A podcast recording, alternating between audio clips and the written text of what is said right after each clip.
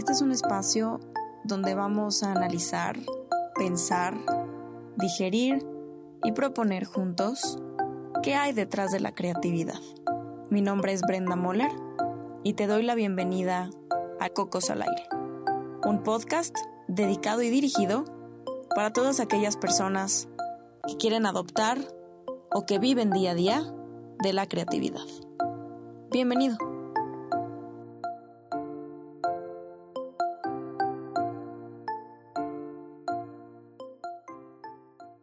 Hola, hola, hola Cocos, bienvenidos a un episodio nuevo de Cocos al Aire.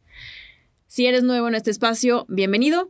Cocos al Aire es un proyecto parte de un espacio de coworking llamado Cocos, el cual es un espacio que fue creado para cultivar e impulsar al talento creativo en México. Cocos al Aire es un podcast donde tenemos de manera semanal pláticas y entrevistas para entender qué hay detrás de la creatividad, invitarlos y darles herramientas para que todos descubran a su ser creativo interno. No olviden suscribirse en Spotify a este podcast y seguirnos en redes sociales como Cocos Working. El día de hoy vamos a retomar la conversación del episodio anterior. Para los que no lo han escuchado, los invitamos a hacerlo. En el episodio anterior hablamos de la primera etapa del proceso creativo, que es la Preparación. preparación. Estamos una vez más con Walter Moller. Bienvenido. Hola. Y mm, en esta segunda parte de este bloque, vamos a hablar de la segunda etapa del proceso creativo, La segunda etapa. que es la digestión. La digestión. Eh, no, no todos los eh, escritores, los autores, los que han documentado el proceso creativo, no todos eh, distinguen o separan eh, en la etapa de preparación, la de digestión. Hay muchos que se van directo de la preparación hacia la incubación, pero hay algunos eh, teóricos de este tema del proceso creativo que sí prefieren prepararlo y yo estoy de acuerdo con ellos en el por qué separarlo. Porque es más fácil entender el proceso cuando eh, reconoces la etapa de la preparación en el establecimiento del eh, objetivo que estás buscando resolver creativamente. El, problema, el reto, eh, la visión, lo que estés tratando de resolver y que quieras eh, tener creatividad para, para lograrlo. Eh, y un poco para ilustrarlo, déjame hacerte una analogía muy, muy pragmática y sencilla. ¿no? Cuando alguien está tratando de resolver qué hacer de comer, Eh, en la etapa de preparación, tiene que entender cuántos van a comer ese día en la, en la mesa. Si son eh, de qué edad, hombres, mujeres, si los conoce o no los conoce, si es a mediodía y van a comer mucho, es cena y va a ser más ligera, o es desayuno, o es un brunch el domingo. Entonces, el reto no es el mismo, depende de las circunstancias. Y la preparación justamente hace eso, establecer claramente el objetivo de lo que tiene que resolver. Ok. Esa es una forma de enmarcarlo. La digestión es, ya sabiendo el problema que tiene, abre el refrigerador Y veo qué hay. y ves qué hay. Y empiezas a analizar las alternativas. O voy a buscar. Vas a la alacena, ves qué hay en la alacena, o te metes a, a tu sitio favorito de recetas en línea, a tu app, y ves qué hay, o te acuerdas de alguna receta que alguien te mencionó, y empiezas a buscar todos los Insumos. posibles insumos, tipo de olla, que si vas, lo vas afuera, lo haces adentro. Todo este, este es el proceso de preparación Ok. es entender, perdóname, de digestión. La digestión es empezar a analizar todas tus posibilidades para que después venga la etapa de incubación, de la cual hablaremos después. Pues con esta simple analogía la utilizo para que todos nuestros cocos que nos están escuchando al aire puedan eh, tenerlo de referencia para lo que queremos platicar el día de hoy, que es la digestión de eh, los datos. Y esta es una etapa árida. Es una etapa que no a todo el mundo le gusta hacer. Justo en el capítulo pasado, ya fuera del aire, platicábamos que esta etapa es realmente de trabajo. De mucho trabajo. De investigación. Mucha investigación, observación. inspiración, ¿no? De salir a ver, a observar, a escuchar, a... Mm, Oler. Sí, ¿no? Como a, llenar tu cerebro de cosas que ya han hecho, que ha funcionado, que no ha funcionado. Igual y cosas que pueden ser de otra industria, otra categoría, ¿no? Porque creo que... Empiezas a salir de la caja Exacto. en la etapa de digestión. Exacto. Porque justamente quieres llenarte de todos los estímulos posibles para que la etapa de incubación funcione bien. Si no haces la etapa de digestión correctamente y no te llenas de estímulos y los analizas desde todas sus perspectivas y ángulos, difícilmente la etapa de incubación puede suceder bien o se va a tardar mucho o va a ser pobre en su resultado. Justo la etapa de incubación es para eso, es para que una gran cantidad de datos, información, posibilidades, la mente comience a almacenarlas, a organizarlas, las pone en cajones diferentes y vienen los temas de asociación, que es la maravilla de la creatividad. Entonces la digestión es algo increíblemente fascinante. Cuando entiendes que esta eh, labor, esta tarea de, chamba, de investigación, de análisis, es parte de un proceso que va a dar resultado en algo maravilloso, que es una, una gran idea que puede surgir de ahí. Ahora, por ejemplo, en esta etapa donde estás buscando información, ¿qué tipo de información es la que tienes que buscar? ¿Está limitado a ser cualitativa, cuantitativa o realmente es un momento de decir, busca y recauda todo lo que tenga que ver o cosas que tú crees que pueden aportarle al problema o necesidad que estás detectando? Mira, siendo realistas, el marco de tiempo es algo que influye en esto. Ok.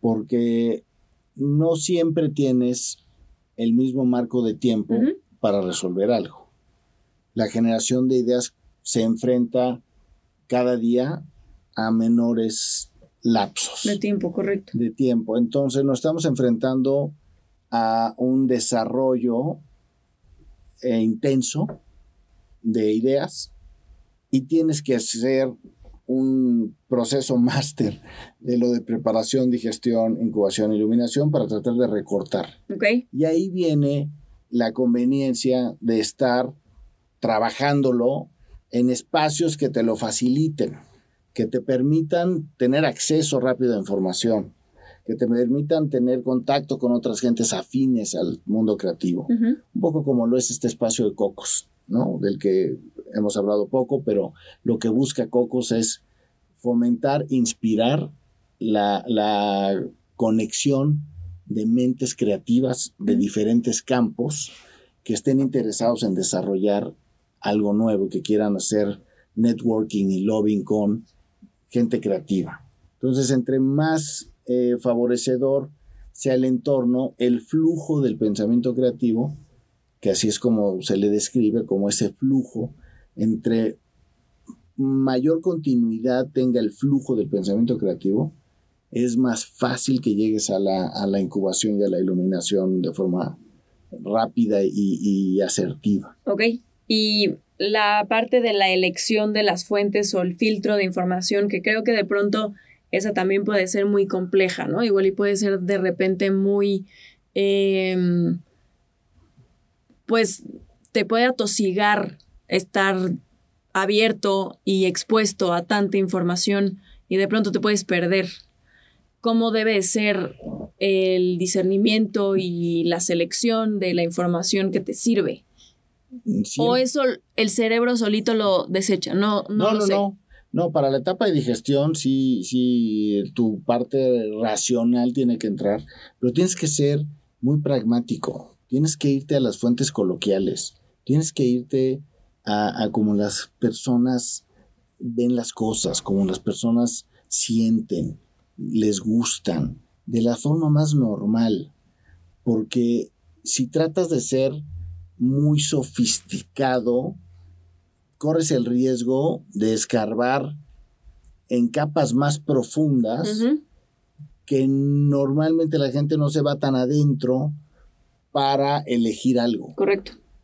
¿No? La gente normalmente busca en la primera, segunda, tercera capa máximo para tomar las decisiones, salvo decisiones emocionales, etcétera, ¿no? Pero tienes que ser muy cercano a lo, a lo... A lo primitivo. A lo primitivo, a lo primario, ¿no? Que el, sistema reptil, no olvidar que siempre es el que manda primero. Entonces, tener claro que el sistema reptil es donde primero tienes que eh, buscar. A nivel sistema reptil del ser humano, ¿qué, información es la que te es útil. Después ya te vas moviendo hacia, Entonces creo que la parte de la observación es crítica, ¿no? Irte a los espacios donde suceden esas problemáticas, situaciones. Así es. ¿No? Y observar a la gente cómo reacciona, qué hace, qué busca, qué dice, cómo se mueve, cómo llega. Tengo, tengo la, la, manía de irme a tomar un cafecito o un refresco dentro de las cafeterías de los autoservicios, adentro.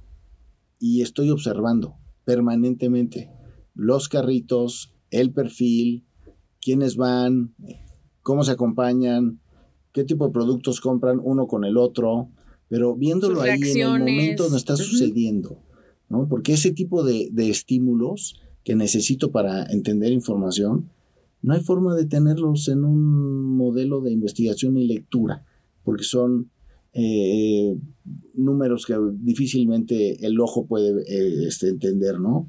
Se nos olvida que el ancho de banda más grande de, de todos nuestros sentidos es el ojo, pero el ojo es verdaderamente lejano al segundo sentido que le sigue, que es el tacto, y después viene el oído. Pero el ojo es 10 veces mayor en ancho de banda, la vista, que el que sigue, que es el tacto. Entonces, lo que entra por los ojos es importantísimo. De ahí la importancia de la lectura, de revisar libros, de ver lo que han hecho otras este, compañías, eh, otras personas, porque por el ojo entra un estímulo de información brutal.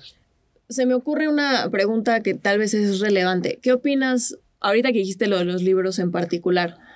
Creo que ahorita hay un tema de tanta innovación en medios y vehículos de comunicación que de pronto se ha perdido el justo voltear a ver atrás.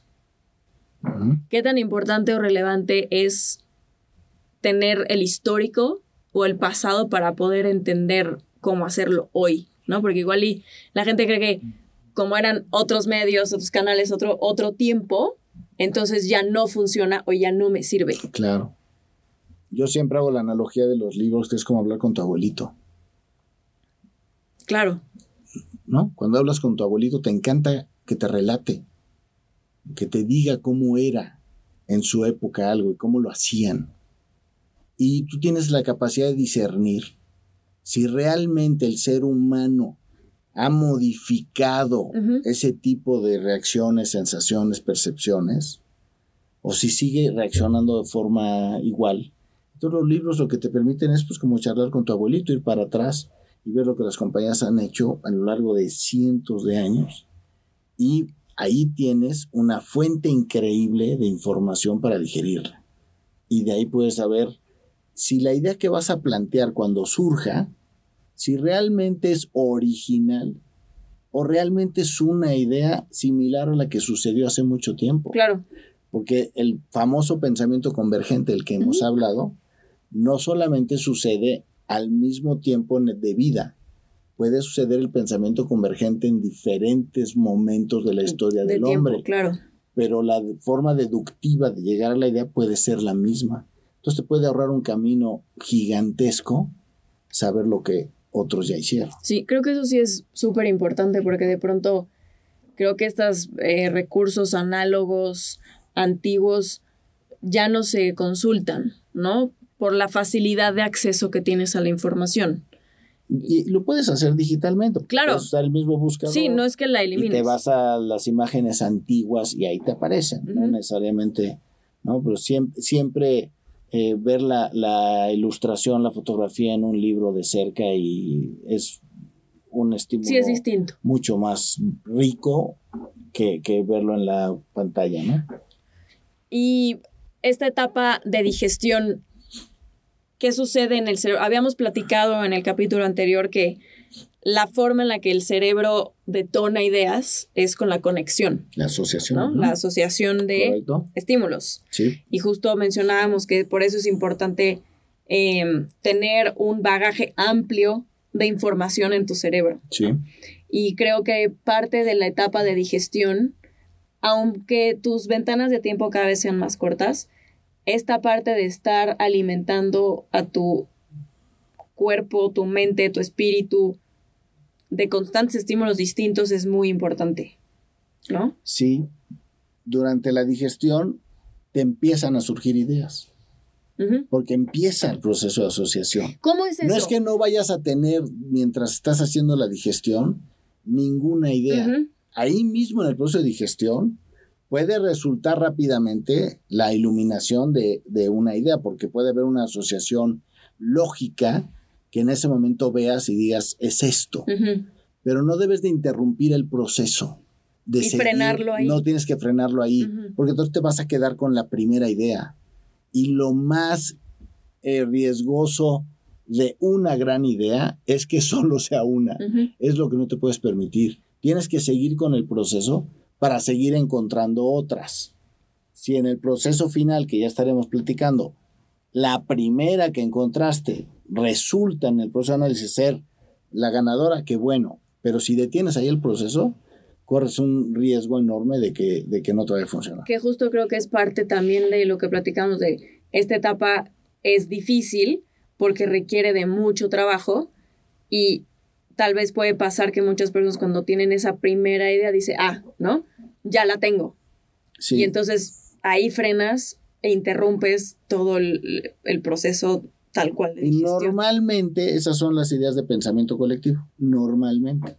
Porque es lo primero que se te ocurre. Y lo primero que se ocurre es lo que es pensamiento colectivo. Y es lo que en el entorno de la creatividad casi todo mundo presenta porque es la común. ¿Qué mm, información adicional deberíamos compartir sobre esta etapa de digestión? Metodologías. em, La, la metodo- No sé. La metodología depende un poco del tipo de problema que estás tratando de resolver. ok. porque eso dicta un poco el tipo de fuentes y lo que tienes que hacer. Porque puedes ir desde hacer focus groups o puedes hacer pura investigación directa o pura observación. La verdad es que no hay una sola metodología. Y creo que también tiene que ver con ventanas de tiempo, accesibilidad, ¿no? Presupuestos, etcétera. Sí, sobre ¿no? todo presupuesto. También. Pero, pero depende de lo que estás buscando, es, eh, diseñas tu etapa de digestión. Lo, lo que es importantísimo es hacerla muy grande y muy rica eh, lo más rápido posible. ¿no? El, el diseño de la etapa de digestión debe ser parte del- de la etapa de preparación. No, En esa etapa debes decir, voy a hacer esto. no, hasta o- que terminas la de preparación y tienes clarísimo el reto o problema que tienes que resolver, que tienes eso validado, a partir de ahí diseñas la de digestión, porque no puedes diseñar la de digestión hasta saber qué es lo que vas a resolver. Pero a lo, a lo que me refieres, ¿es parte de la etapa de preparación? ¿O ya sí estás en una segunda cuando empiezas a decir, ok, voy por acá? Es una segunda, es una segunda. Hay quienes la, la insertan. O la pero- transición. Eh, es que no, no puede ser, eh, eh, no te- si te brincas la digestión, eh, solamente estás con ese mm, mm, problema común de la hoja en blanco. Ah, ya sé cuál es el problema que tengo y te encuentras en el terror de qué escribo en la hoja, qué hago, porque no has hecho la digestión. Porque como no has hecho la digestión, entonces ese proceso de qué se me ocurre, pues es el- la peor trampa y el pantano de todo mundo que intenta hacer algo creativo, porque no has hecho la digestión, porque no te has llenado de la información que empieza a detonar el proceso de incubación. Justo en, en el capítulo anterior hablábamos de la diferencia entre las ocurrencias Así es. y las big ideas, correcto. ¿no? Exacto. Las big ideas normalmente son un proceso de, de producción. Se, se producen las big ideas, ¿no?